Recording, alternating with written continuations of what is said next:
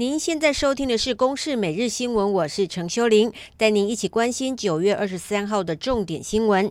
发生在昨天下午，台北市内湖区康宁路一段一间没有立案的长照机构火警案，造成三名长者逃生不及遭火吞噬，警消到场救出后送医，其中两人宣告不治，而第三名长者在今天凌晨四点多也因为伤重宣告死亡。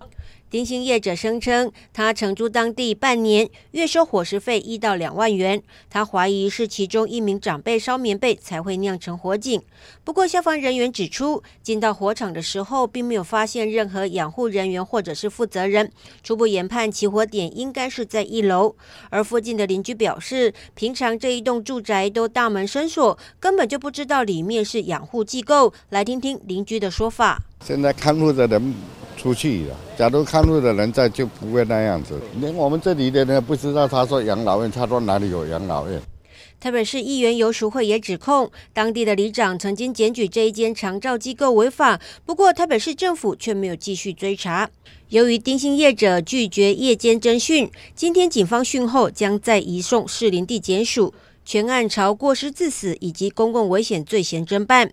继续来关心，二十一号晚间，三重客运许昕驾驶疑似打瞌睡，失控撞上人行道，造成了一死一伤的惨剧。警方查出他有毒品前科，他才坦承在上个礼拜五用过毒。对此，台北市交通局长接受议员钟佩君质询的时候表示，公车司机健检项目并没有列入安非他命的检测。来听听台北市议员钟佩君的质询。他既然已经坦承，检警查出有吸毒前科，那为什么他有良民证？公运处底下的公车驾驶居然可以有毒驾上路这种情况？他不是危害到自己那一自己的性命而已，他还有整车的乘客，还有路上无辜的用路人呢。各位去设想一下，如果到现场采访的记者，他的这个被害人就是他的爸爸，这个是怎么样的煎熬跟震撼？因为意外发生后，某电视台记者第一时间赶到现场支援。不过，没想到事后发现，死者竟然是自己的父亲。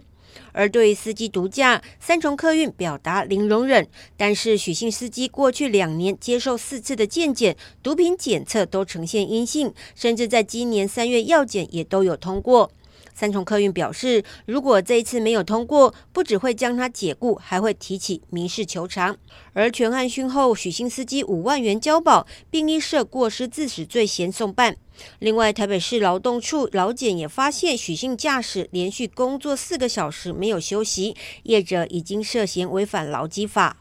继续来关心，新辉药厂日前才被发。